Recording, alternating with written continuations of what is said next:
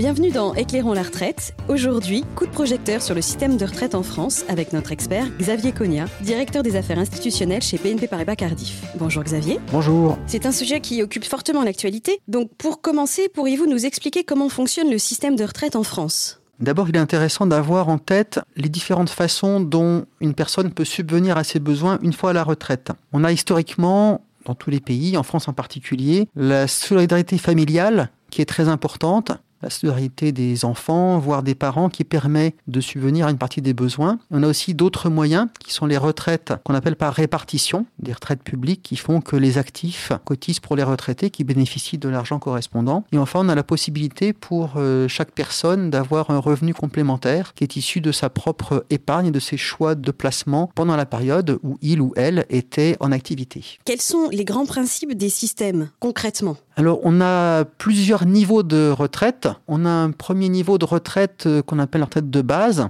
Donc, une des retraites par répartition qui est gérée par la Caisse nationale d'assurance vieillesse.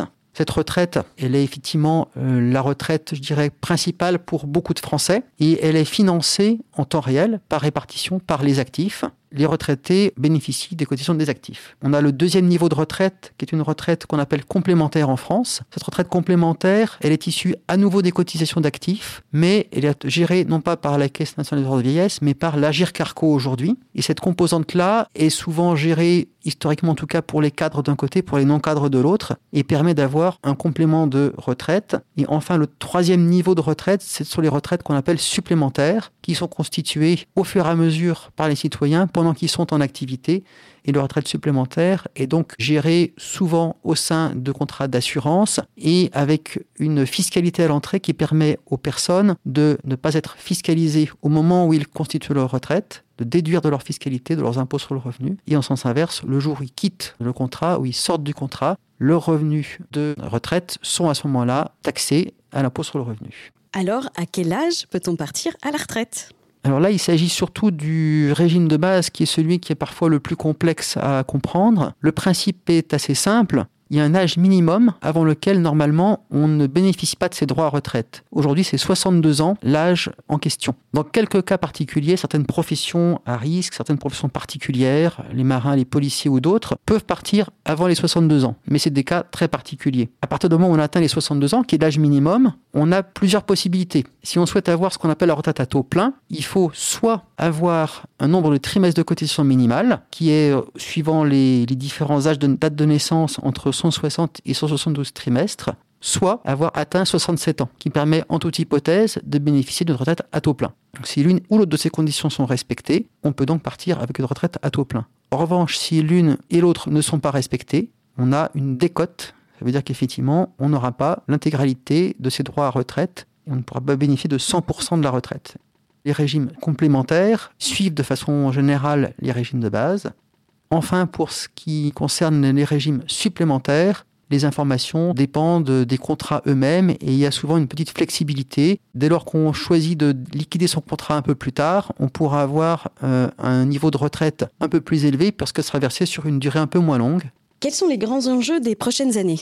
Je pense qu'il faut d'abord euh, avoir en tête une très bonne nouvelle. La très bonne nouvelle, c'est que l'espérance de vie aujourd'hui en France augmente année après année. on dit en général que chaque année, on peut avoir une espérance de vie qui augmente de l'ordre d'un trimestre. C'est un ordre de grandeur. Ça peut effectivement être un petit peu différent suivant les années et le contexte, notamment le contexte économique. Donc grâce au fait que les soins s'améliorent notamment. Et donc, typiquement, euh, pour illustrer tout ça, on peut dire que l'espérance de vie, qui est en fait euh, l'espérance de vie à la naissance, c'est-à-dire le nombre d'années qu'on peut espérer vivre si on est aujourd'hui, l'espérance de vie est aujourd'hui d'à peu près 85 ans pour les femmes et euh, entre 79 et 80 ans pour les hommes. Les femmes ont gagné à peu près 3 ans d'espérance de vie en 20 ans, les hommes à peu près 5 ans. Ça montre effectivement la très bonne nouvelle qu'effectivement, bah, on, on, a de la chance d'être sur cette bonne vie de terre de plus en plus longtemps. En revanche, effectivement, donc cette euh, amélioration de l'espérance de vie a, on va dire, des contreparties. Alors la première contrepartie, c'est ni une bonne ni une mauvaise nouvelle, c'est le vieillissement de la population. Le vieillissement de la population, ça veut dire que la part des personnes, euh, par exemple, de plus de 65 ans aujourd'hui est plus élevée qu'elle ne l'était hier. Donc typiquement, les plus de 65 ans aujourd'hui sont à peu près euh, de l'ordre de 20% de la population, alors qu'il y a à peu près 30 ans, elle était plutôt entre 12-13%.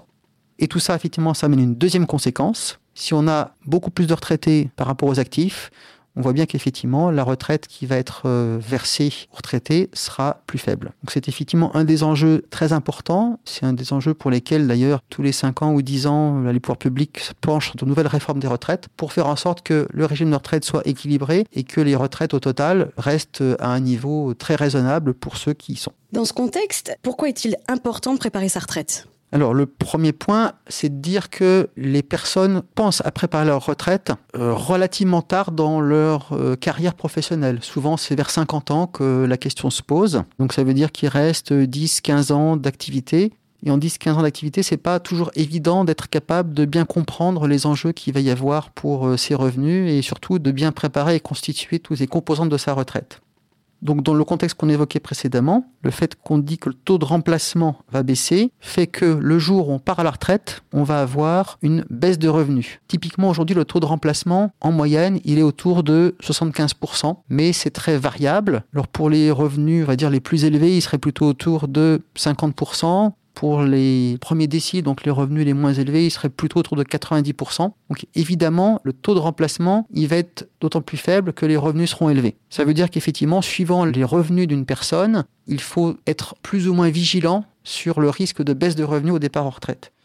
Donc c'est là précisément où euh, il est important que chacun s'y prenne suffisamment à l'avance pour voir arriver les éventuelles difficultés comme la retraite est de plus en plus longue, on a vu que l'espérance de vie augmentait, il y a effectivement besoin que les revenus pendant la retraite soient versés de plus en plus longtemps. Et donc ça montre bien effectivement l'importance de plus en plus cruciale qu'il va y avoir en termes de euh, revenus pendant la retraite. Et on a aussi un dernier élément qui est important, c'est le risque de dépendance. Le risque de dépendance, c'est souvent pendant les 2, 3, 4 dernières années de la vie. C'est un moment où les dépenses peuvent être extrêmement élevées pour subvenir à des besoins, soit de personnes qui peuvent aider à domicile, soit de financement dans des résidences euh, spécialisées, ou l'aide aux aidants, parce que les aidants qui peuvent aider en phase de dépendance, eux aussi peuvent être amenés à des pertes de revenus par ailleurs. Il y a tout un besoin autour de la dépendance qui montre l'importance effectivement de bien préparer sa retraite. Donc souvent quand on prépare la retraite, on a un certain nombre d'enjeux à regarder. Le premier enjeu auquel on pense immédiatement, c'est la résidence principale. Quand on a une résidence principale, effectivement, on n'a euh, pas de loyer à payer. Donc typiquement, il est fortement conseillé d'être déjà propriétaire de sa résidence principale le jour où on part à la retraite pour ne plus avoir les charges de remboursement du prêt ni un loyer. Et donc, au moment où son taux de remplacement fait que les revenus baissent, on est capable finalement d'avoir des revenus qui sont nets des coûts de l'immobilier, pas tellement différents de ce qu'ils étaient avant. Et donc, dans la question de la retraite, il y a ce sujet de résidence principale qui me paraît clé. Il y a d'autres composantes, au-delà de la retraite, d'avoir une épargne constituée de précautions, d'avoir une épargne pour financer des projets qu'on peut avoir, suivant les étapes de la vie. On peut penser aux études des enfants, on peut penser à des voyages, à beaucoup de choses, au-delà de la résidence principale que j'évoquais précédemment. Et enfin, il y a effectivement une composante d'épargne retraite qu'il est intéressant d'avoir justement pour avoir soit, selon son souhait, des revenus complémentaires pendant toute la retraite, sous forme de rente qui serait versée euh, mois après mois, soit sous forme de capital qui permet de financer des projets spécifiques qu'on pourrait avoir pendant la retraite. Voilà les différentes composantes qui sont importantes et qu'il faut avoir en tête et préparer certainement 10, euh, 15 ans, 20 ans avant la retraite, voire encore plus si on peut se le permettre. Merci euh, beaucoup Xavier d'avoir pris la parole sur le système de retraite en France. Et merci à vous de nous avoir suivis. N'hésitez pas à nous laisser des étoiles, des commentaires et à partager ce podcast. À bientôt pour un nouvel épisode d'Éclairons la retraite.